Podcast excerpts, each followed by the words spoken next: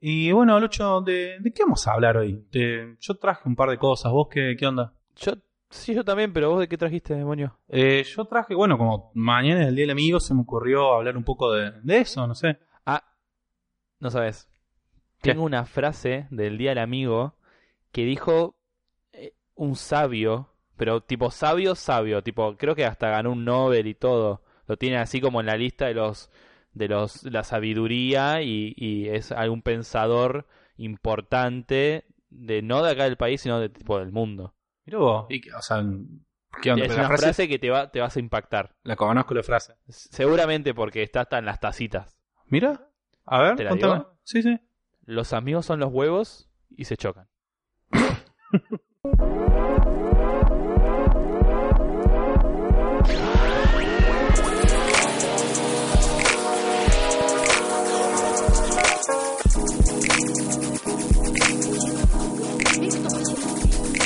La tómbola no es de nuestras mayores aficiones, pero tomar sí lo es.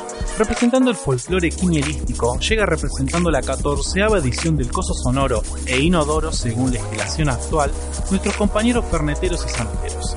Redibujado recientemente y embestido en poder, el primer hombre en tener una cita romántica con una placa de video, catador de hamburguesas y Fred sobre películas. Aplausos de pie para Lucho el Hermoso. De este lado, aproximadamente 25 tiras de parqué de distancia, la última persona que se enteró de la existencia de las barberías. Opinólogo sin causa y tampoco efecto. Una solemne entrada para Lionel, el moño de la gente. ¿Contaste la, el parqué? Sí, literal los conté. ¿Los contaste? ¿Y son cuántos? Son aproximadamente 25. 25, o sea, nos 25 separan tiras. 25 tiras de parqué entre vos y yo, digamos. Claro. y, y es verdad, tuve una cita con una placa de video. Es muy loco, porque es literal. Tipo, le puse una velita, todo. Y ahora hace luces. ¿Cómo estás, Muñoz? ¿Todo bien, vos, Luchito? Acá, bien. Me, me encanta e- esperar el momento que vas a empezar a, a presentarme porque no sé con qué te vas a venir. Sí, yo tampoco. Eh, es parte de la gracia. ¿Cuándo, cuándo, ¿Cuándo es que armás esto, digamos? ¿Es minutos antes de que yo te diga voy estoy yendo a tu casa? ¿Un día antes? ¿Ya lo tenés preparado? Viste bueno, a ver, te cuento, ya que mucha gente ya habrá terminado los finales o algunos todavía están Sí. haciendo los recuperatorios, más o menos, ¿cuándo empezás a estudiar? Yo al otro día, a la otra noche. Bueno, yo 20 minutos antes. Ah, Ok. Así que más o menos eso es. Ok, ahí, listo. 20 minutos antes. Bueno, pero se te ocurren como... O sea, vos tenés que pensar cosas que yo te habré contado durante este tiempo, me imagino. No, yo no te conté. eh, tengo como una aplicación que me va haciendo un sumario de lo que me vas mandando por WhatsApp. Casi que te creo. Casi que me crees, ¿no? Casi. Casi. No, tengo memoria para cuestiones bastante. Para boludeces. Como yo para letra de canciones. Claro, Exacto. cosas que no, no, no, no tienen no mucha sirven, pero para mí sí. ¿Qué onda la semana, Moño? ¿Todo Mi bien? semana, esta semana estuve a mil, muchas reuniones. Sí, eh, tal cual. Estuvimos en las mismas reuniones. tome- claro, tuvimos casi en las mismas reuniones, eh, muy a full. Algo interesante que hice esta semana, eh, tuve la oportunidad de salir con, con la ONG amiga en la que estamos ambos, eh, hacer una recorrida nocturna llevándole comida a la, a la gente que está en situación de calle. Es bastante fuerte. Sí, yo te escuché decirlo varias veces y me doy cuenta como que te dejó de alguna forma marcado. Sí, no, es, que es- es muy fuerte el, por muchos lados. El tema es de, de que hay gente que vive en la calle. Después también tenés gente que la pasa en la calle, pero tiene una casa, pero que tampoco tiene la oportunidad de Pero trabajar y demás. O trabaja en la calle. Pero me quedó muy marcado de una persona que. Me, me quedó muy marcado el- un concepto que capaz no tenga que ver con vivir en la calle, que de alguna manera nos toca a todos. Un tipo que tiene una discapacidad y demás, y se nos puso a hablar porque claramente nadie le habla, todo el mundo lo esquiva. eh, y él nos dice, yo a veces tengo ganas de hablar con la gente y nadie me da bola y es es feo, está bueno que uno lo escuchen. Y él tuvo la... No sé, no, no quiero decir la mala suerte, sino hay gente así, el que le mataron a la hermana, el marido mató a la hermana, o sea, Sí. y él nos contaba cómo, cómo él se sintió que perdió algo, como que no le, le cuesta levantarse, salir de la casa. Y es loquísimo porque pensá que él ya estaba mal, o sea, viviendo en la calle, y, y le mataron a la hermana y eso como que lo dejó paralizado. Me, dejó mucho pensando el tema de esto de la muerte, cómo, cómo cada uno asimila la muerte y no importa en qué situación económica, social estés, eh, te pega. Es como algo que nos pega a todos. Es que sí, sí, porque además es inevitable. Y eso me, me dejó mucho pensando la situación. Eh, Es yo- muy loco. Sí, yo tuve las malas experiencias de, de, estar presente cuando alguien moría, digamos. Y primero que no es nada lindo. Y segundo que sí, te, a todos los marca de alguna forma. Tipo, no, no, hay, no hay- creo que no hay forma de ser sangre fría.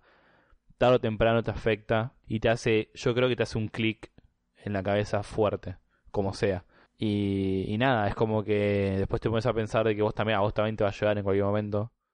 Sí, es re, es re loco. Eh, es muy loco. Yo desde ese momento es como que cada tanto me empiezo a preguntar el tema este de este, este podcast es directo al suicidio. Te pones a preguntar qué onda con la muerte, por qué te va a tocar a vos, o viste esa gente que se piensa que no le va a tocar a esa persona y es como no man. No, yo por, por suerte lo tengo bastante asimilado. Que Sí, sí, sí, sé que sé que lo tenés muy asimilado. Tengo muy y- asimilado. Sí. Y, y es re loco, pero tener asimilado eso a mí me ayuda a poder vivir mejor. Sí. Es súper raro, pero sí. Eh, bueno, eso fue al principio de la semana. Fue una, una experiencia bastante, bastante especial. Eh, eh, creo que deberíamos todos en algún momento hacer, más Sí. que nada acá en Argentina hoy en día, con el gran aumento de, de la población en la calle. Estuve hablando con, con un par de personas y pasó de haber 600 personas en la calle a haber 5.000 más o menos, según censos de algunas eh. ONGs que van haciéndolo, viste, van censando en la calle, Sí, que es una tarea bastante difícil censar a la gente que vive en la calle, sí, tenés mucho tiempo, mucho laburo. mucho tiempo, mucho laburo, pero date cuenta, o sea, de 600 a 5000 es mucho aumento. Bueno, después de la semana tuve reuniones, estuve hablando mucho de, de cuánto me apasiona estar en Rotaract y demás, y también hablando del Día del Amigo, eh, contando un poco la historia y demás, que en breves le- eh, les contaré un Sí, poco sobre eso, que, me gusta mucho.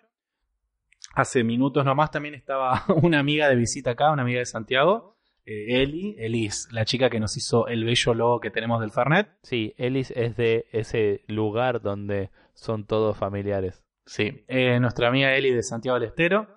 Que, que yo siempre digo, de ahí salen cosas buenas, ¿eh? hay, que, hay que saber buscar nomás. que mm, cuando escuche esto ya habrá llegado, ya habrá dormido su siesta, porque estuvo varios días acá sin siesta, y vos santiagueño le saca el siesta. Ay, sí, No, no, no, acá no te un funciona. No, no te funciona, no funciona. Así que hace, en breve se fue. Vos, Luchito, ¿qué anda la semana? Porque Eh, nos vimos ahí varias veces. Intercaladamente. Sí, sí, sí, sí. Bueno, vos estuviste presente, Monio. Tuve mi, mi mejor momento en Rotaract con mi cambio de autoridades. Con nuestro cambio de autoridades. Eh, fue una muy linda noche.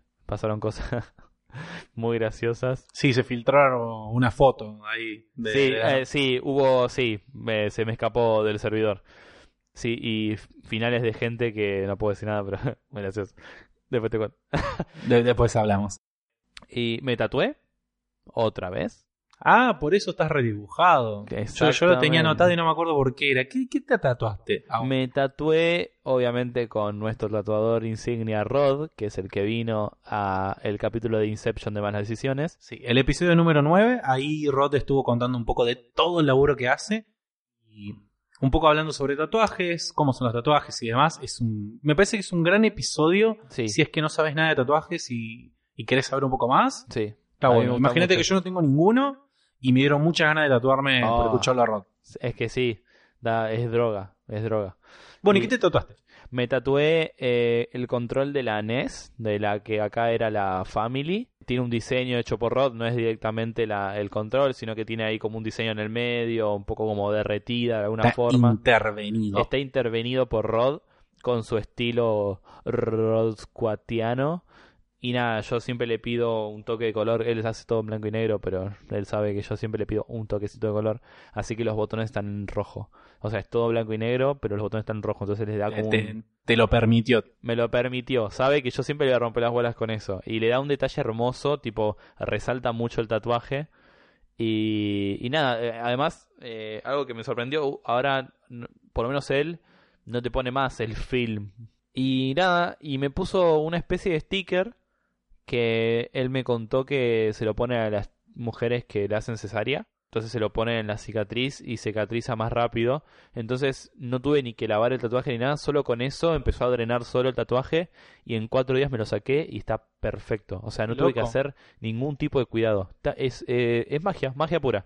Es, Pero, pero ¿qué onda? O sea, es un sticker que te lo pegás y el no, lo, peor, lo peor es como eh, eh, debe tener alguna especie de antibiótico o algún algo, porque encima cuando lo saqué dejó como una crema arriba del tatuaje, lo dejó blanco, dije, uy, me saqué toda la tinta.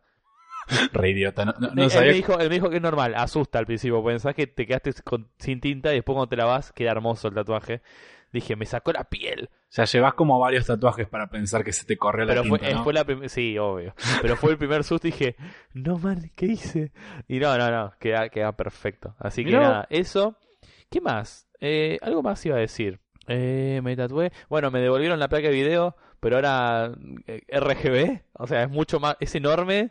O sea, es muy grande, muy pesada. Apenas entra en la computadora. Y ahora tira luces de colores para más FPS. Eh, ¿Qué más?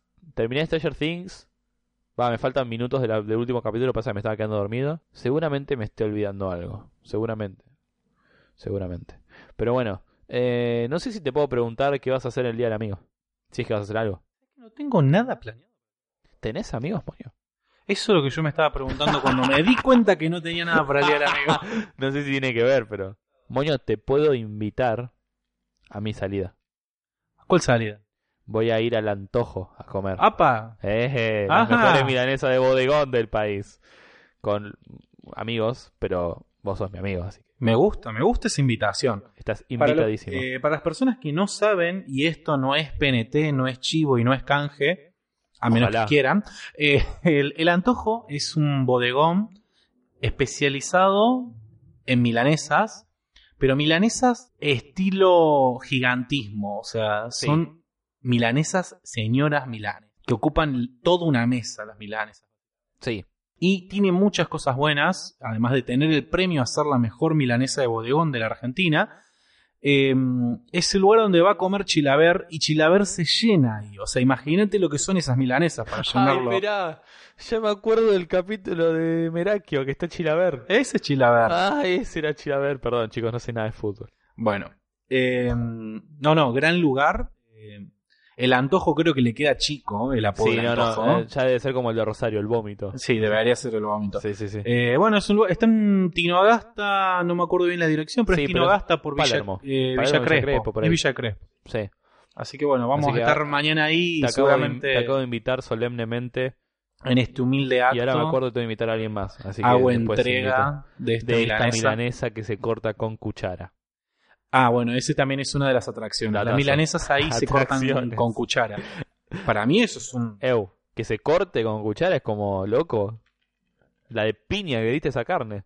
que sí, eh, para mí, o sea, el Cirque du Soleil y esa milanesa es lo mismo. Un show, una obra de arte. Así que bueno, nos estaremos viendo ahí. Seguramente vamos a subir historias. Obvio. Cuando estemos ahí a ver si podemos pegar un canje. ¿O no? Seguramente no, pero igual. La milanesa Vamos, vamos lo con vale. influencers, así que le puedo decir. de Fernet. Capaz que nos regalan el Fernet, boludo. Pero bueno, ya que nombraste el Día del Amigo, Ok. que acá en Argentina e internacionalmente el Día del Amigo es el 20 de julio. Acá siempre se festeja y se celebra el Día del Amigo. Es una, una fecha bastante importante. Para mí la más importante. No sé si la más importante porque después yo tengo la Navidad, yo tengo mis otras fechas también. No, bueno, pero para mí el día del amigo siempre lo hago, siempre hago algo. El. Día del Amigo es una, una fecha bastante... Que en general hay mucha gente que no sabe porque el Día del Amigo es el 20 de julio.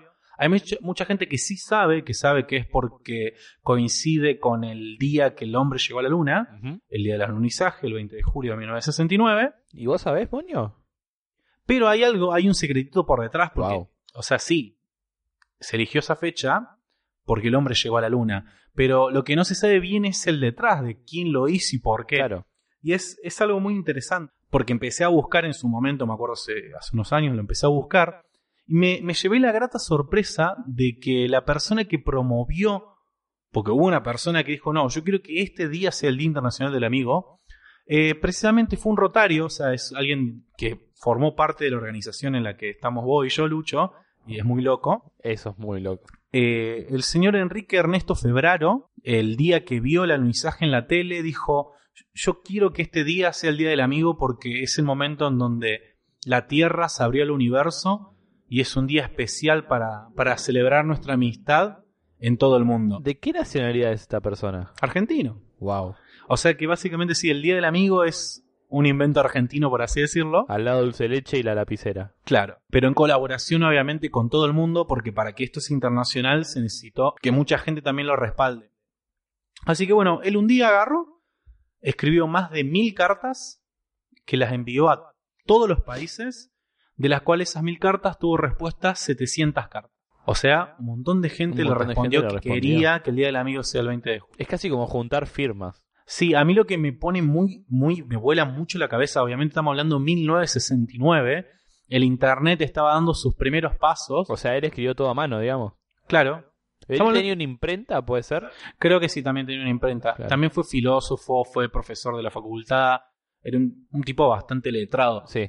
Pero digo, vos pensás que el Internet recién está dando sus primeros pasos, Sí, era era de uso bebé. militar. O sea, no es armar un grupito de WhatsApp y organizamos el Día Internacional del Amigo. Fue un laburo fuerte. Sí, Mandar sí, esa cantidad de Tal cartas. cual.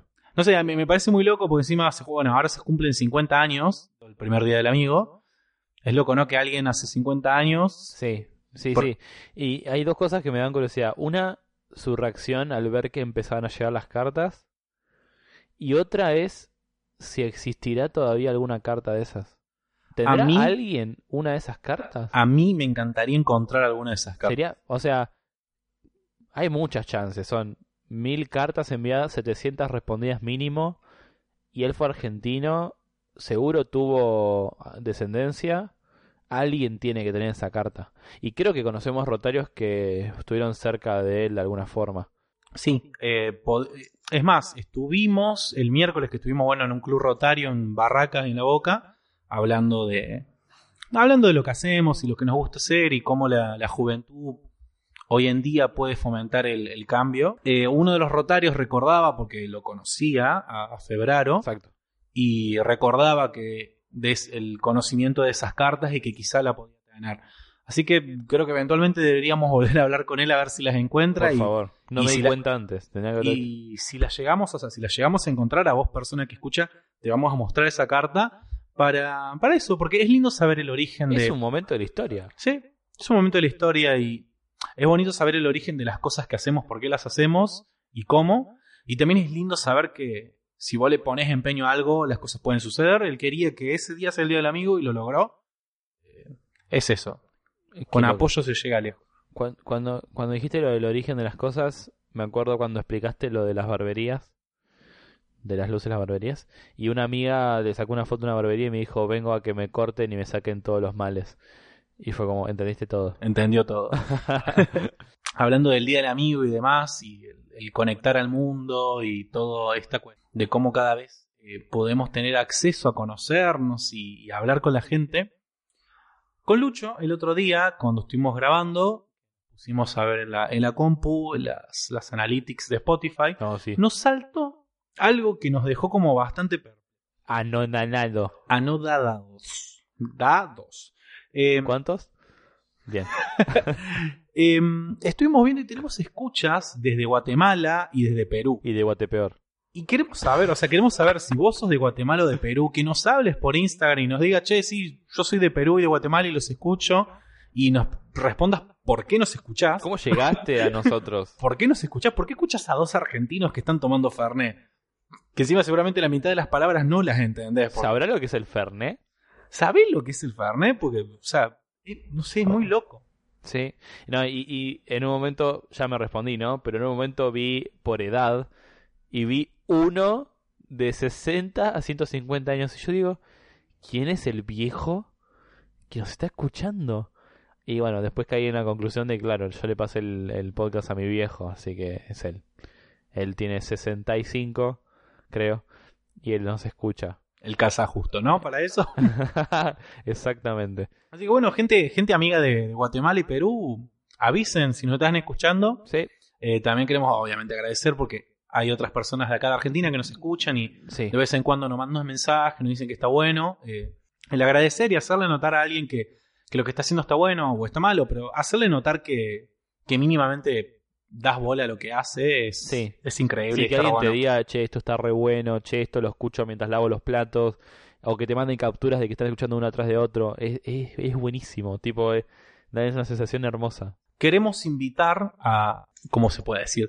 No, no el primer desafío, pero queremos invitar a que nos cuentes, eh, nos cueste, no, mierda. ¡Wow! Que no, nos cuentes, ahí está muy bien, Vamos. que nos cuentes. El eh, hombre que estudia comunicación. Sí, ya arrancamos re bien. Eh, queremos que nos cuentes eh, cuándo escuchas el podcast, porque acá Lucho tiró algo que me pareció muy curioso y tiene mucho potencial, porque hay una chica que no, no se escucha lavando los platos. Sí, Para lavar los platos sí o sí tiene que poner el podcast. Y me gustaría saber, sí, si no, no le ¿Cuándo responden los brazos, me dijo. claro, ¿cuándo, ¿cuándo más eh, utilizas el podcast? ¿Para, Yo, yo para lo- baño? yo después lo pondría tipo en, en Instagram, en alguna historia y que empiecen a contestar por ahí. Sí, sí, seguramente vamos a poner una story para eso. Sí. Eh, pero nos, nos gustaría saber, porque yo, yo pienso también cuándo es que escucho podcast. Lo escucho cuando viajo, Sí. cuando me quiero ir a dormir. Yo eh, normalmente lo escucho, lo escuchaba porque se me rompieron los auriculares, eh, en el bondi eh, y después, o en el colectivo, o en el bus para la gente de Guatemala y Perú, eh, o si no, en el trabajo. En el trabajo, para que no me moleste, me pongo los auriculares y me pongo algún, en algún podcast. Sí. Bueno, algo que me di cuenta, las señales, ¿viste? Las pequeñas señales que podés mandar a alguien, con tan solamente un gesto, ¿viste? Con, con- con escuchar un podcast le podés como transmitir mucho a otra persona. A mí me sucede mucho que cuando escucho el podcast es cuando eh, quiero ignorar a alguien y está bueno porque funciona, la otra persona se da cuenta. es como no me rompa los huevos, ¿no? Que estoy usando un podcast. En el laburo no me queda otra que sacarme un auricular y estar atento al teléfono por un tema de que yo lo atiendo, ¿no? Pero, y porque me hablan constantemente. Atendía. No sabe, no sabe lo bueno que esté este No lo que estoy escuchando ahora mismo. Pero si no, cuando estoy caminando por la calle, lo primero que hago es me calzo los auriculares y, y le pongo play al podcast. O escucho los nuestros, porque ego siempre. para sumar escucha, ¿no? Así que bueno, el, eso es el Día del Amigo, bueno, conocer un poco más a, a los amigos que tiene el podcast. Los tiene. ¿Quién diría que el podcast es más popular que yo, no? Eh, sí, o sea, no tengo ¿Quién miedo de vida real, pero me escucha gente. Genial. Es buenísimo. eh. O sea, Eh, sí, y esto, que acá en realidad es un tema de, como más de, de debate. bueno, Los amigos. sí. Los amigos, porque el otro día estaba viajando con un señor en el Uber, me comentaba así, no, porque ya ayer, jueves, desde el jueves ya la gente empieza a organizar la salida del día de amigo, porque bueno, tiene que organizar un día con uno, otro día con otro grupo y otro día con otro grupo, y me hizo recordar eso, ¿viste? Hay gente que tiene como categorización de amigos, Sí. y es como si te juntas con esa persona Creo que es por el 20 de julio, o sea, pero no, porque hay un grupo de amigos que vos le dedicás el 20. Sí, eso es verdad. Porque decís, no, no, este es como el prioritario.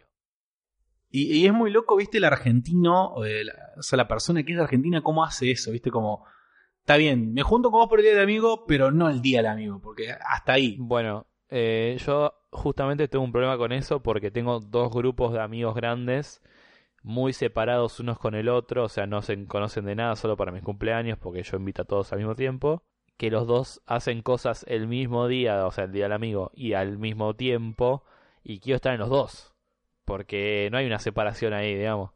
Y, y nada, es una lucha de no poder clonarme y tener que elegir, y es un garrón. Pero bueno, si son mis amigos, se- sepan que no los estoy traicionando, solo no me puedo clonar. Y el antojo me espera. Así que nada, sí, es, es, Es raro, ¿no? es, raro. No lo pensé nunca como separar por fechas o por prioridades, sino por disponibilidad. Bueno, pero vos porque sos una persona demasiado buena. Hay gente que es muy estratégica, Sí, me imagino, me imagino. como que le, le da más prioridad a cierto grupo y otro no. Es raro, el argentino es raro. Argentina es raro por muchas cosas. Sí, rarísimo. Como por ejemplo, ¿vos usaste FaceApp? Basta, basta, chicos. No, no, en serio. Acá, desde más de lo mismo, queremos hacer un comunicado oficial de. Oficial Chiques, basta con el face up, basta. ¿Me viste viejo, Mario? No, no te vi viejo, no, basta. No tengo ganas de verte viejo. Basta, basta, chiques. No, no, Después te voy a sacar una foto.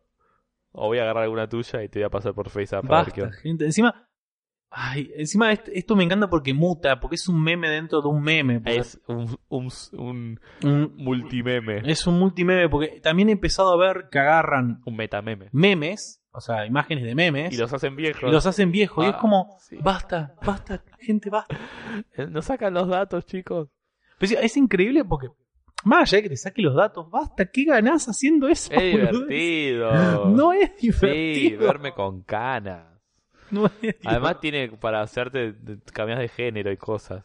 ¿Qué? Basta. Bueno, Ah, más bien que, claro, con las aplicaciones sí se cambian de género, pero cuando ven travestis y demás los discriminan. sí. Esa doble a moral- esos, a esos hay que cagarlos a trompadas. Esa doble moral no te la robo. ¿eh? Sí. Más bien así todos nos veamos de viejito, pero después la jubilación, después- todo les chupa un huevo la Claro, jubilación. y no gana nada nadie, loco, la puta madre. Feliz día del emoji, Monio. ¿Ya pasó? 17 de julio. ¿En serio? Sí. ¿Por qué el 17 de julio es el día del emoji? Porque. ¿Por qué? Porque lo voy a decir yo. Nah. Tengo, tengo por el día, por el, por el día del emoji, tengo ahí unas, unos datazos que traje para contarte a vos y a todos nuestros amigos de Guatemala y de Perú. No los argentinos, esos no. Los argentinos no. Y de Chile también. Y de Chile, que pero ahí tenemos una infiltrada que conocemos. Que Sí, pero es de Chile. Ah, bueno, entonces sí. Está bien. Se cumplen 20 años de... 20 años. O sea, esto se creó en 1999 en Japón, ¿ok? Sí. Y lo creó Shigetaka Kurita para una, una, una empresa de telefonía que se llamaba NTT Docomo.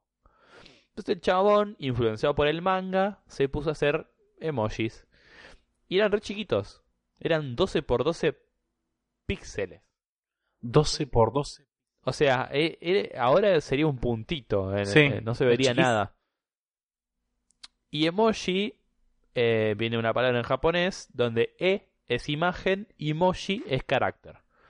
Entonces el emoji es la imagen de un carácter, de una característica, de un, Claro. de un sentimiento, etcétera. Es un kanji.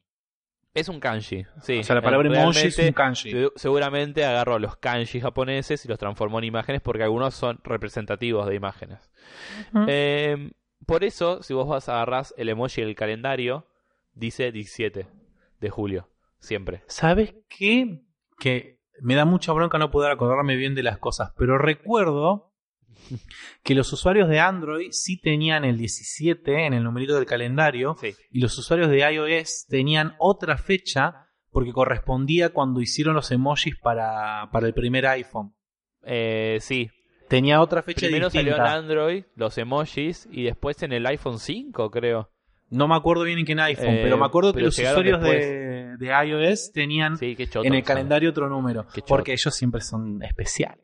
Bueno, y hay. eh, tienen un, un himno. Hay un himno del emoji de un, un chabón que es autor de canciones que hace una canción por día.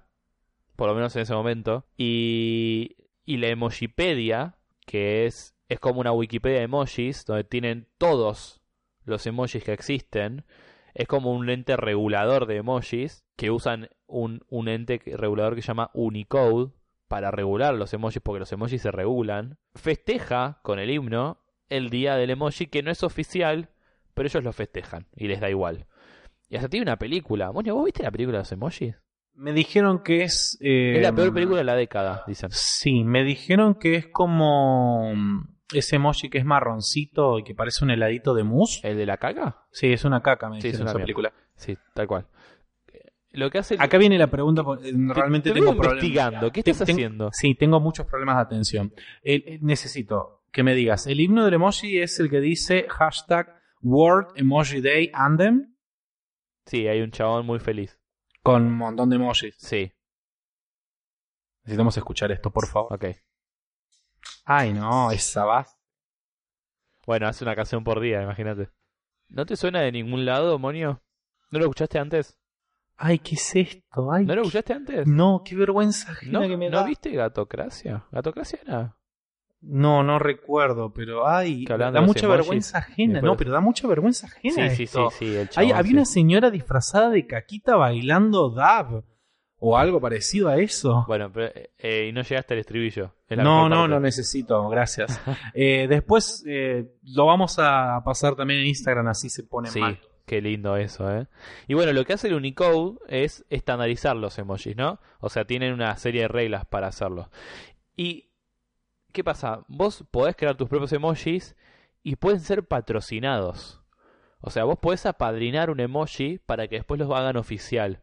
Y vos podés pagar desde 35 dólares hasta mucha plata para... eh, Moño, ¿por qué me miras mal? ¿Qué pasa? No, no, estoy, estoy- estoy analizando. Vos terminás la frase Ok. y yo te voy a responder. O Podés pagar mucha guita para que ese emoji apadrinado llegue a WhatsApp, por ejemplo. ¿Cuánta guita? De 35 dólares hasta 20 mil dólares, 35 mil dólares. Una cosa era uh, muchos ceros había. Vos lo que me estás diciendo es, yo puedo arrancar un Kickstarter De un emoji. para, De un pack de emojis vez. para que un día de estos se haga justicia y podamos tener el emoji de Fernet en WhatsApp. Sí, sí, vos lo que me estás diciendo es esto y vos me estás diciendo que le tengo que decir a la gente Sí, sí, que empieza a poner plata por Sí, ese emoji. Antes del emoji del mate, sí. Antes. Vamos por eso. Sí, sí. Ahora ya mismo. Porque en este año, la campaña, Presidente emoji. No sé si vos te diste cuenta, pero el mismo emoji, ponele el de una frutilla, es diferente en cada sistema operativo o en cada tipo de, de marca de celular. sí, Por cambian ejemplo, un en montón. Samsung, en Apple o en Xiaomi, ponele, el em- mismo emoji cambia de forma o de diseño. Pero se puede intercalar entre ellos. O sea, vos podés usar un emoji de Samsung en un iPhone, por ejemplo. Pasó algo muy loco en el 2015. El diccionario de Oxford tiene el día de la palabra y eligen la palabra del año, digamos, ¿no? Pero en el 2015, en vez de elegir una palabra, eligieron un emoji. O sea que la palabra del, año era el emoji de la risa, el que tiene eh, las lagrimitas de que se está riendo. Que está llorando de la risa. Exactamente. Ese era, esa fue la palabra del año, ese emoji. Se ve que se usó mucho. La que parece una flamenca bailando, que se usa Ah, es- mucho, lo adoro. no baila flamenco, sino que está bailando salsa. Sí, pues no le falta Y te la... das cuenta, exacto, te das cuenta por la ropa. Claro, pues yo no pensaba que bailaba flamenco. Yo sabía que estaba bailando salsa. Bueno, yo pensé que bailaba san flamenco. Bueno, pero vos tenés que ser más latino. Latino, chico. Eh, los monos, que los que se tapan los Ay, ojos. yo- me gusta usar mucho el que se tapa la boquita. Bueno, eso claramente viene de los tres monos eh, Misaru, Kikasaru y Wasaru, que eh, es un proverbio, si no me equivoco, chino, japonés, que significa no oír el mal, no ver el mal y no decir el mal. No sé si te das cuenta, pero hay un emoji que es un pergamino. Sí. Bueno, ¿Qué es eso? es texto real. Ahí hay texto. O sea, alguien escribió algo que tiene coherencia. El tema es que no se puede ver porque tiene muy baja resolución para llegar a ese texto. No dice, no decía lo que yo busqué, qué dice el texto, pero según dicen, eso está escrito, o sea, posta. O sea, alguien escribió algo ahí. ¿Viste el, el emoji del durazno? Sí, el que lo usan para Bien, otras cosas. exacto. Solo el 7% de la gente lo usa para hablar de la fruta. Me agrada. Los demás lo usan porque tiene forma de culo. No, no me di cuenta. Pensé que Bien. tenía forma de sol. Eh, sí. y para terminar, ¿sabes cuántos emojis hay? Cantidad. Entre, 352. entre variedades, etnias, colores. 1024. No. Un giga de. Un giga de emojis. Hay 3019 emojis. Y se siguen agregando más por un tema de inclusión, porque ahora hay de discapacidades. Sí, eh, hay dragones ahora- eh, ahora están- bisexuales. Exacto, ahora están eh, llegando los emojis eh, con género flu- eh, gender fluid. Gender fluid, sí. Así que nada, se van agregando más emojis y creo que no va a parar porque se puede hacer entre comidas y cosas, todo lo que quieras. Fernet. Fernet. Así que nada, feliz día atrasado del emoji, moño. Bueno, feliz días para todos del emoji. Le mandamos Les corazoncitos mando y una un berenjena. Del durazno. Y una berenjena. Y una berenjena. Yo no sé si viste eh, que Netflix tiene un documental. Tiene muchos documentales Sí. Netflix, ¿eh? Ojo. Eh, un montón, muy buenos todos. Bueno, no sé si todos. No sé todos, pero hay bastantes que Pero están hay- bastante piolados. Sí, ¿eh? sí, sí. Hay algunos que son fake eh, documental y son buenísimos también. Ver- Bueno, algo interesante, Netflix últimamente se está convirtiendo en eso, en una gran plataforma de streaming de documentales. sí, porque- sí, eh, es más, voy a recomendar uno a lo último. Eh, que es un fake documental muy copado. Eh, pero hay uno que es de los parchís. Ay, no. Ese antro sí. Sí, Los Parchís, que es un, si no me equivoco, es como una banda tipo Catrasca, que había acá en Argentina, pero O española. al revés. Al revés, Catrasca, Catrasca salió por eh, es una banda tipo parchís. tipo Parchís. Unos nenes eh, totalmente explotados por la cultura musical, eh, la rompieron en España por muchos años y se hicieron muy famosos. Cuestión que hace un poco tiempo salió un documental de, de Los Parchís. La vida oculta. La de vida banda oculta de favorita. Jorge, el de Parchís. No sé cómo se llama, pero no importa. Cuestión que hay, hay algo que está pasando muy loco. No solo lo del Área 51, sino que Contame lo del Área 51 porque lo vi muy de reojo y tengo sensaciones. eh, ¿Qué es eso? hay un evento. bueno, ahora sigo con los Parchís porque esto es mejor. Hay un evento donde en septiembre millones de personas Millones. millones.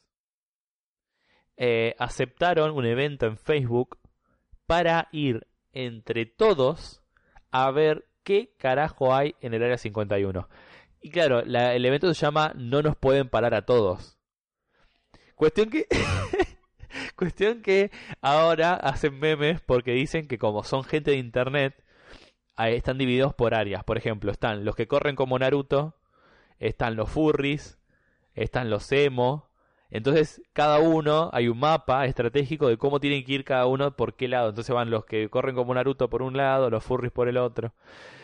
Cuestión que se está yendo de las manos esto porque hay famosos tipo Keanu Reeves, tipo Elon Musk, aceptando la invitación para ir a ese evento, ¿entendés? O sea, vos entendés que si se hace verdad, porque eso va a pasar, ¿entendés?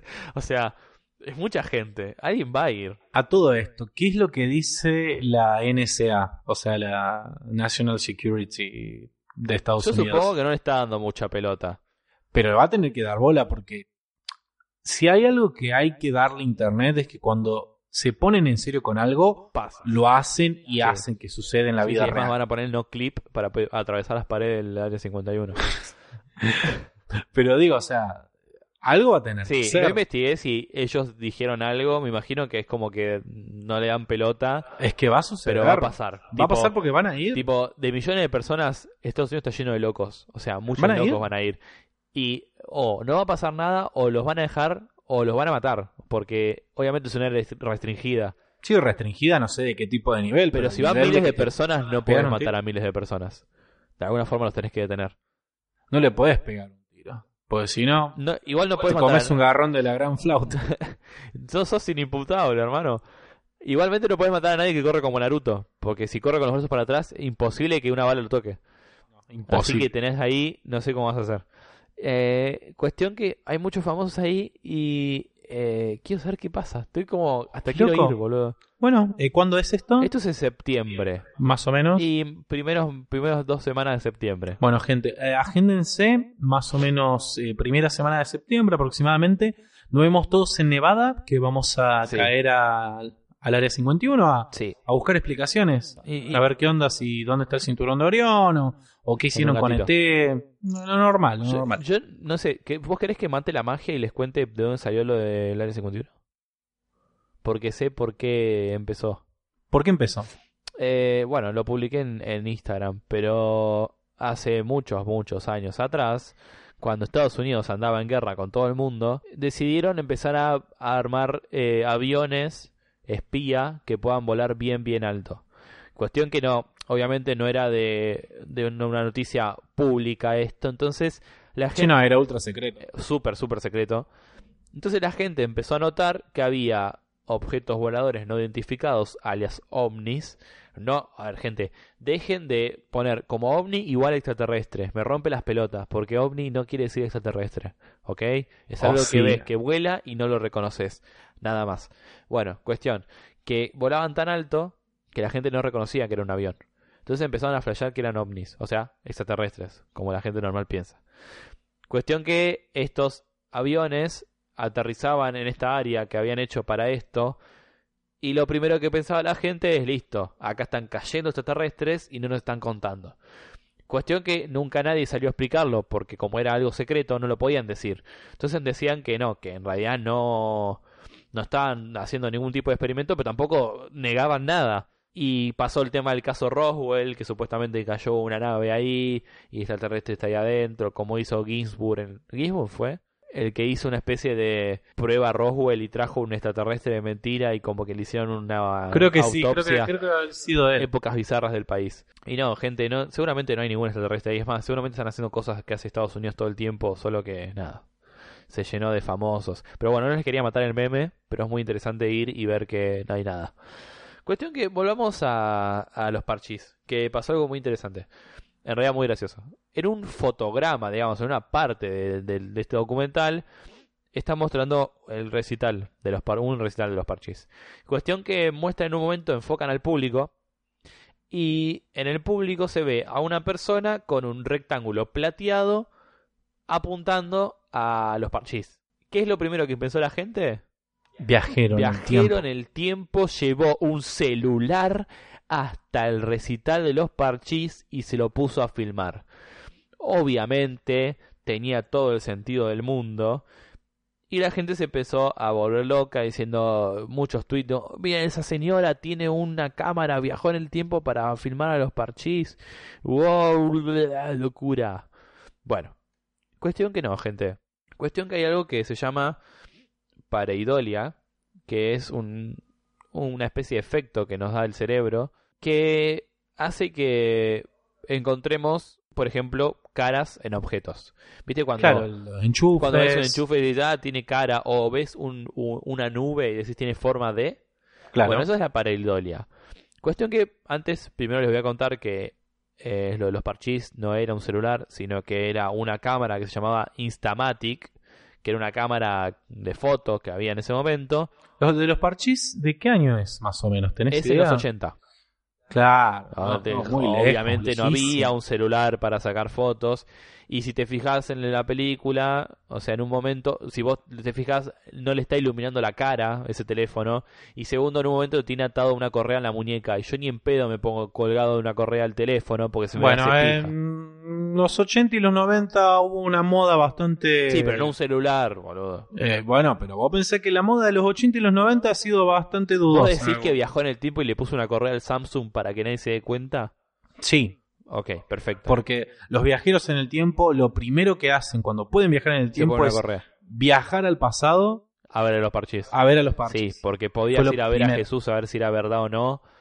eh, el origen, de- ¿no? Pero no. No tenías que ir a ver a los parchís, claramente. Cuestión que esta pareidolia está pasando mucho con unos cuadros antiguos donde vemos a eh, personas de pueblos originarios siendo colonizadas y ves a uno que tiene, por ejemplo, una piedra rectangular en la mano y lo primero que decís es tiene un teléfono y no, en realidad eran los colonizadores que les regalaban espejos porque no entendían lo que se estaban reflejando, entonces nada, los bardeaban con eso. Eso me encanta. Me encanta y hay un video a través de, de esta, de este canal de YouTube Porta dos Fundos, el canal este brasileño que hace sketch. Que mm, lo que hacen es muestran la llegada de uno de los conquistadores de Brasil, eh, que le cambia a los indios todas las tierras por un espejito brillante. Puta coferdón. Sí, Eso habrá dicho cual. el, el- Cuestión que, bueno, según el principio de la experiencia de la psicología moderna alemana, nuestro sistema nervioso se va formando condicionado por el mundo exterior. Entonces dicen que nuestras percepciones son activadas, vividas y organizadas. Al ser organizadas, cuando vemos un objeto, sea viejo o no, pintado o no, lo primero que lo asociamos es con algo que tenemos constantemente, por ejemplo un celular. Y es muy difícil salirnos de acá, de ahí, ¿entendés? Entonces por eso, como no recibimos la información de forma pasiva, sino que ordenamos los estímulos, lo primero que hacemos es ver caras donde no las hay, por ejemplo, o eh, letras donde hay manchas. Pero esto pasa por lo siguiente. El cerebro está dotado por unos circuitos específicos que se activan para procesar la información visual relativa a las caras o rostros, de manera distinta a lo que nosotros vemos como datos. Entonces, a las caras, nuestro cerebro las registra de forma independiente a lo que registramos los demás. Sí, yo por lo que tenía entendido de eso, tiene que ver mucho con la, la supervivencia, con la parte del cerebro reptiliano, porque es lo que nos ayudaba a distinguir depredadores en la noche, en el día o en diferentes lugares. Sí. Saber reconocer rostros. Sí, sí, eh, o sea, justamente las pruebas que hicieron es que es mucho más fácil, aunque esté la persona disfrazada o algo, reconocerlo a alguien si ya lo conoces o es un familiar conocido. Y después hicieron pruebas de gente que agarraron gente extraña, las miraron y después esa gente se disfrazó o algo y no las reconocían. Por un tema de que no estaban acostumbrados a verles la cara. Eh, los bebés, por ejemplo, también se hizo otro estudio donde los bebés juegan más con objetos que tienen formas faciales. Por ejemplo, si ponían una imagen de un enchufe o algo, se quedaban viendo más esas imágenes que palitos y cosas. Como cuando hablábamos de las mentiras del el efecto Buzzle. Sí. Así. Qué loco. Mirá. Bueno, No te- no, me dejaste pensando, pues digo, la próxima vez que tenga que pensar para darle a un nene, algo que te da cara. claro, algo que simule o parezca tener rasgos Mira qué loco, mira Es muy loco. Y es una parte del encéfalo que contiene estos circuitos, también es responsable de la pareidolia. Porque están, o sea, nos pasa eso, digamos. Están ahí, son vecinos. Exacto, estamos eh, asociando cosas a otras cosas que no pasa. Esta estructura se llama giro fusiforme. Y en cuestión de centésimas de segundo, nos hace ver caras donde no- sí las hay y donde no las hay. O sea, querramos o no, cada vez que veamos algo que tenga forma de cara, vamos a ver una cara. O sea, querramos o no. Y aunque veamos un tronco, ponele, y tiene forma de cara, y hacemos fuerza para dejar de ver la cara, la vamos a seguir viendo porque es esta parte del cerebro que quedó activadísima. Así que nada, chicos, nada, sigan viendo los parchís, viajen en el tiempo, eh, vayan a ver el primer recital de Luis Miguel, el primer capítulo de los Power Rangers, Compren dólares. compren, sí, compren dólares, guarden el celular porque capaz se lo roban y tal vez, mira si se te cae el teléfono antes de viajar de vuelta para acá y cuando volvés, nada, vivimos eh, con tecnología avanzada y volamos porque dejaste tu Samsung tirado en 1810. Entonces en vez de regalar, eh, ¿cómo se llamaba? Escarapelas, Carapelas. ven, regalaban Samsung. Ah. Así que nada, eso. Quería contarles estos flasheos que tiene la gente entre el área 51 y corre como Naruto y, Parchís y y viajeros en el en tiempo. el tiempo porque es muy importante los el Pareidolia era, ¿no? Pareidolia, sí. Pareidolia. Qué bueno, qué bueno, qué bueno, qué bueno saber estas cosas. Eh, Es lo que más me gusta, que es lo que yo la otra vuelta le contaba a una amiga, le digo, ¿y pero qué hacen en el podcast? Yo digo, es como, realmente como te juntas con alguien, con un amigo, a tomar algo, a hablar de cosas interesantes que quizás no sabías, y eso lo grabás y lo compartís con gente, y hay gente que le copa también, y ya está, Cuando es muertos, Spotify va a seguir teniendo nuestras voces. Eso fue algo que la otra vuelta me dejó pensando mucho. Si Spotify no se muere, nosotros vamos a quedar ahí. O sea, tranquilamente nos podemos morir y nuestras voces van a quedar ahí. Es muy loco. Y si en un par de años pasa lo de Black Mirror, pueden recrearnos a nosotros y nuestra manera de pensar a partir de nuestras voces. Sí, sí, ya hay gente que lo está haciendo, eh, como Futurama, digamos, si no corten nuestras cabezas y pongan en el agua y ahí estaremos. Salmuera. ¿Es almuera? No sé, yo tiro por tirar. Ok, no vi nunca Se- Futurama. es una conserva la salmuera. Puede ser, con formol. Así que nada, moño, eso. No sé si... Me encantan las cosas que traes. Gracias. Lo que no entiendo de dónde, ¿dónde las sacas. Tristemente la saco Reddit. siempre de la, de la... No, no. ¿Sabes qué? Me encantaría poder usar bien Reddit, pero no, no me pasa. A mí me pasa lo mismo también. Tipo, me, me apabulla, me abruma eh, el uso de Reddit, de la cantidad de información que puedes encontrar. Es como que te metes en un Reddit, en un subreddit, y te estás perdiendo 8 millones más de información y no te da las manos, digamos. No, no, Claro, te pone no- no me- nervioso sí, que me, mata la ansiedad, me como las uñas. Eh, no, hay, creo que haberlo contado, hay una especie de, de nido de, de información que se llama Sataka, que es español. Ah, el que es con X. Yataka. Sí, tienen como páginas eh, de diferentes temas eh, englosadas ahí. Vida extra es de videojuegos, spin-off es de cine, ciencias atacas de ciencia y así. Cuestión que todos los días me meto en las mismas páginas y saco info y a veces hacen estos tipos de informes de cosas así. El- más que nada el de ciencia, todos los que traigo cada vez son de ciencia porque traen estos informes muy raros que son muy interesantes y siempre los quiero traer por si alguno no conoce la página, se los traigo yo porque soy más copado que la página, digamos, pues lo estoy diciendo. Ah, Bueno, genial. Bueno, eh, te quería preguntar, Pregúntame. ¿qué nos querés recomendar esta semana, Lucho? ¿Qué? Porque yo lo que recomendás, después voy y lo miro, porque tengo fe en lo que este seguramente lo veas. A ver, Eh, Stranger Things, ¿viste? no, ¿Nada? no vi nada porque la gente me secó. Ok. Te estás perdiendo, no voy a recomendar Stranger Things, pero estás perdiendo eh, buenos actores, por ejemplo. Bueno. Como Winona Ryder.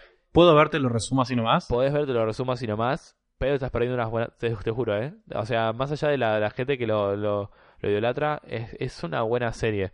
Y hay un actor de ahí, de, de, de Stranger Things, que hace de, del detective Hobbs, que es un policía, porque siempre tiene que haber un policía rudo en estas series, que se ve que esto fue como una especie de promesa contractual de seguir tratando Stranger Things y te dejo hacer esto. Es un documental falso que se llama Frankenstein's Monsters, Frankenstein Monster. O sea, el monstruo de Frankenstein que está dentro del monstruo de Frankenstein. Y no tiene nada que ver con Frankenstein, pero es un falso documental de el actor mismo haciendo de un antepasado de él que era actor y el documental este, que este, obviamente no existe porque es él haciendo de él pero antepasado, con bigote, con un humor muy copado y muy delirante y es como que agarran toda la todo lo que se hacía en el teatro y en el cine en esas épocas antiguas, casi blanco y negro, y los escenarios, cómo los ponían y cómo exageraban los movimientos y esas historias que no tenían ni- ningún hilo conductor y él hace de un actor que se las cree y es el mejor actor y exagera todo y tiene una familia que es igual y o sea yo lo tengo como el Hobbs el policía rudo y no sabía que tenía este dote humorístico el chabón tiene un, un humor muy copado y que él haga toda esta historia de mi antepasado también fue actor y fue el mejor actor del mundo eh, es muy delirante tipo dura media hora pero te pasa volando porque el humor es genial Es un solo, o sea, es un es documental. un falso documental de media hora. Es como que el chabón dijo, por favor, déjenme hacer esto. Y como que Netflix dijo, bueno, dale, hacelo, que, que sos copado. Y se los recomiendo un montón. Tipo, tiene un humor genial, es muy delirante, muy delirante. Te hace cagar de risa. Genial, me encanta porque cumple, cumple, Cumple eh, con mis requisitos para ver eh, algo. Corto, gracioso y... Corto, gracioso, accesible porque está en Netflix. Sí. Me gusta mucho tu recomendación. Sí, tiene actores muy copados, no son muy conocidos solo él, pero ah, eh, es muy copado, muy copado. Genial. Bueno, ya tengo algo, nuevi- algo nuevito para mirar. Yo quiero recomendar un canal de YouTube que descubrí hace poco que está muy, muy bueno. Y, y ojo lo que voy a decir, porque normalmente los youtubers que yo miro son youtubers como más improvisados, como más de hacer cualquier pase. cosa, de hacer lo que pinte. Pero esta persona es un youtuber que labura mucho la previa, la producción, el guion de sus videos y tiene una opinión muy marcada y muy fuerte y la transmite muy bien. Y tiene una manera de narrar los videos que te vuelve loco. Eh, se llama DioScript. Ay, yo sabía que le ibas a decir cuando dijiste que armaba los guiones y que hablaba muy bien. Es más, yo iba a recomendar el, el canal del hermano, así que ahora, ahora lo digo, pero Dayo es lo más. DioScript está, mu- es un youtuber muy bueno y algo que me encanta es bastante pluritemático. Porque en un video te puede analizar un videojuego, como en otro video te puede analizar una película, como en otro te puede analizar el feminismo. Y tiene El un video. tiene un video analizando la pizza con ananá. Sí, sí, Son sí, sí. 20 minutos del analizando la pizza con ananá, pero que Que por qué, por qué a él le gusta la pizza con ananá. no, ni siquiera porque a él le gusta, porque tampoco a él le encanta la pizza con ananá, sino como por qué la gente odia a la pizza con Sí. ananá y cuenta toda la historia de la pizza y de dónde sal- salen estas estas cuestiones de generar rivalidades y, y también dice por qué está bueno que exista el odio hacia la pizza con ananá y demás. Es increíble. Es ¿vos hace cuánto conoces a Dayo? una semana. ¿En serio no veías a Dayo? No, no, no perdiendo conocía. tanta magia. Eh, no, eh, la verdad, lo súper recomiendo porque habla de muchos temas, es muy profundo y realmente tiene una voz increíble Sí, para sí, narrarlo, sí, súper sí, sí, atrapante. sí, sí. Eh, cambió mucho Dayo en todo este tiempo. Yo lo conozco, o sea, yo lo veo desde hace dos años más o menos. Y antes hacía solo análisis de eh, videojuegos, pero tipo análisis muy, muy copados. Es un muy buen periodista. porque eh, como que busca de dónde salen estos videojuegos, las referencias al cine y a la cultura pop que tiene estos juegos. Eh, después su estilo visual y de narración cambió y, y, ahora tiene una, no sé si las viste, pero tiene una serie de, de historias de, de videos de la historia de los videojuegos que cuenta highlights muy importantes eh, y los analiza. Ahora está con la parte de Nintendo. Sí, súper recomendable la, la, saga esa de la historia de los videojuegos. Sí, sí, si no sabes nada de videojuegos, es como el puntapié inicial copadísimo para... Eso a mí me lo explicaron en la facultad, lo mismo que él cuenta, pero igualmente lo escucho porque me gusta su punto de vista. Eh, tal vez en algunos, en algunos videos no estoy de acuerdo, pero bueno, es otro humano, digamos, obviamente en algunos no va a estar de acuerdo. Pero hay... Pero te da ganas de escuchar su opinión por más que no estés de acuerdo. Sí, tiene un análisis de, de Señor de los Anillos cortito y después tiene uno de más de una hora analizando esos anillos. Es como que hizo uno cortito para gente normal y uno de un directo de una hora analizando esos anillos. O sea, es, escribió un libro, tiene un par de libros escritos sobre videojuegos, específicamente eh, sobre una empresa, no recuerdo, era la, era Atari. sí, o de Atari o era la batalla entre Sega y, y Nintendo, algo así. Él escribió eh, esos libros con la editorial Casa de Papel la casa de papel. No creo que sea la casa de papel como la serie. Creo que era por ahí. Bueno, no importa. El... Vayan a mirarlo y escucharlo. Y contame cuál es el canal del hermano y qué hace. El hermano es Jaime Altozano y es músico. ¿Lo sí, lo conozco, Jaime, y también lo voy a recomendar. Jaime Altozano lo conocí por un video que hace un análisis de todo el disco, toda la discografía de, Rosalía, específicamente del disco mm, Ay, ¿cómo se llama el disco? Eh, ¿Malamente? No, no se llama Malamente. Está la canción Malamente en ese La canción es Malamente, pero ¿cómo se llama el disco? eh... Que es el que tiene parte 1, parte 2, parte 3, parte 1. es el cada, cada, canción es como un capítulo. Sí, eh, o sea, es el disco concepto de Rosalía que está basado. Es una tesis. Eh, claro, es la, tesis con lo que se recibió. Es un disco que está basado en un cuento que se llama La Flamenca. Un cuento gitano y flamenco. ¡La Rosalía! A mí me gusta mucho Rosalía, me gusta mucho su la fusión que ha hecho de musical. O sea, está bárbaro. Y él lo que explica es todo a nivel eh, concepto musical. Sí. Cómo está armado, eh, por qué esto está acá, por qué esto está ahí. ¿Te cuenta el bocho que es con la música? Es un el bocho. tipo toca 8 millones de instrumentos. Y yo lo conocí porque hizo un análisis de la música del Señor de los Anillos y te cuenta por qué esta canción suena acá, por qué está acá, por qué la canción de Mordor es la misma que la de la comarca, pero al revés. Cosas así, te juro, te vuela la cabeza. Y hay mitad de cosas que no entendés porque son como súper técnicas, pero te quedás escuchándolo. Es impresionante. Y tiene, tiene muchos videos eh, creando música, música para videojuegos también. Eh, le gusta mucho Dark Souls. Entonces analiza toda la música de Dark Souls. Creo que mucho por, por el hermano, porque a él le encanta Dark Souls. Nunca hicieron un video juntos, nunca, pero re podrían porque son fanáticos de las mismas cosas. Pero sí, el de Jaime lo recomiendo muchísimo. Bueno, entonces, eh, Dio Script, Jaime Altozano, la serie Effect documental era Frankenstein, Monsters, Frankenstein, Monsters. Genial. Bueno, tenemos tres cosas para mirar. Sí. Y me, encanta que hayamos conseguido Yo te juro de YouTube. tenía, tenía muchas ganas de recomendar a Dayo porque si te acordás, en mi primer, eh, la primera vez que yo aparecí acá, vos me pediste que recomiende un canal.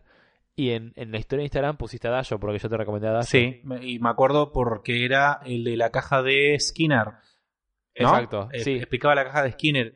Bueno, el de la caja de, bueno, justamente el video de la caja de Skinner es, espectacular. Es increíble, sí, es, increíble. Así que bueno, Luchito, eh, eso ha sido todo por esta semana. hoy hemos estado un poquito más express. Sí, fue más, fue más rápido todo, pero, pero mucha info copada. Mucha info. Lo que me gusta es que tenemos las empanadas ahí. Eh, nos han dejado. Sí, unas empanadas que no sabemos en qué estado están, pero no importa el estado en que estén, las vamos a comer igual. Sí, vamos a ver qué onda, qué, qué nos depara. Y si no nos intoxicamos con empanadas, ¿dónde te puedo encontrar, Luchito, para hablarte? Eh, bueno, si me intoxico con las empanadas, van a encontrar en el baño. Pero si no, eh, además de por la calle, pueden encontrarme en Instagram como luciano.c.thompson. Ahí ahora estoy subiendo más fotos porque amo la cámara de mi celular nuevo y le estoy sacando hasta las baldosas de la calle sin que me roben. Así que nada, voy a estar por ahí y por acá por el podcast. ¿Y a vos, Muñoz? Increíble cómo la frase dice, y la perra seguía y seguía, seguís con ese arroba de mierda. No sé cambiarlo. No Ahora, sé si se bueno, ahora vamos a ponernos, vamos a sentar y lo vamos a cambiar. ¿Se puede cambiar? Oh, por Ahora favor. lo hacemos, quédate tranquilo. A mí si me quieren encontrar en mi súper práctico y sugerente Instagram, que es Elionel, es EH Lionel, es más o menos lo mismo como si me pegaras un grito por la calle. ¡Eh, Lionel! Tal cual, exactamente así. Es EH Lionel. Ahí pueden ver eh, las historias que subo eh, sobre libritos, sobre cafés, cervecerías, Buenos Aires. Amo mucho Buenos Aires. Y de vez en cuando subo memes. Eh, me gusta también compartir algunos memazos. Y también, bueno, pueden eh, seguir las cosas que comparto tanto de mi newsletter, de Voy a preguntar todo, que he vuelto con Tuti. y también cuando comparto cosas del podcast. Y si simplemente no tienen ganas de verme la cara a mí y las boludeces que digo, ni verle la cara a Lucho porque no lo pueden encontrar, pueden Anda seguirnos en nuestro Instagram, el del podcast, que es más de lo mismo P. Eh, la P es por papá, a ver si esas empanadas también. O, Puta que ofertón. o también Perú y Guatemala, díganos quién nos escucha. Eh, más de lo mismo P en nuestro Instagram, ahí pueden eh, enterarse cuando subimos episodios, cuando también eh, se le ocurre al podcast filtrar información nuestra y fotos y demás. Al parecer anda bastante rebelde el Sí, sí, sí, se están filtrando y hay un par más, creo. sí, ese community manager hay que, hay que pegarle. Hay que echarlo, hijo de hay que echarlo, Es el amigo de la lavadora. Seguramente. Eh, nos pueden seguir ahí. Y lo más importante, y sugerencia personal, eh, nos pueden seguir también en Spotify, directamente en la pestañita de nuestro perfil en Spotify, ponen seguir y van, vamos a aparecer en su biblioteca con las actualizaciones de episodio a episodio. Ah, mucho, mucho, pero muchísimo más práctico. Y como siempre digo, eh, si quieren ahorrar datos, descárguense los episodios, así no, no tienen que andar esperando que, uy, que estoy en el subte, me agarró el, el túnel y se me cortó el audio justo en el medio del chiste y nada. o si no, descárguense en Spotify Lite, que consume menos datos y nada, así no se les chupa todos los datos de Twenty. Así que bueno, eso ha, ha sido todo por hoy, un viernes 19 de julio, previo al Día del Amigo. Sí. Y somos amigos, así que casi feliz día. Y puedo terminar con una frase que escuchamos en una reunión y me gustó mucho. Podés No terminar tiene con la ningún contexto, pero me encanta la frase. ¿No es una época de cambio? es un cambio de época. Ha sido todo, amigues y amagues. Nos escuchamos la próxima. Nos vemos. Chao, chao. Chao.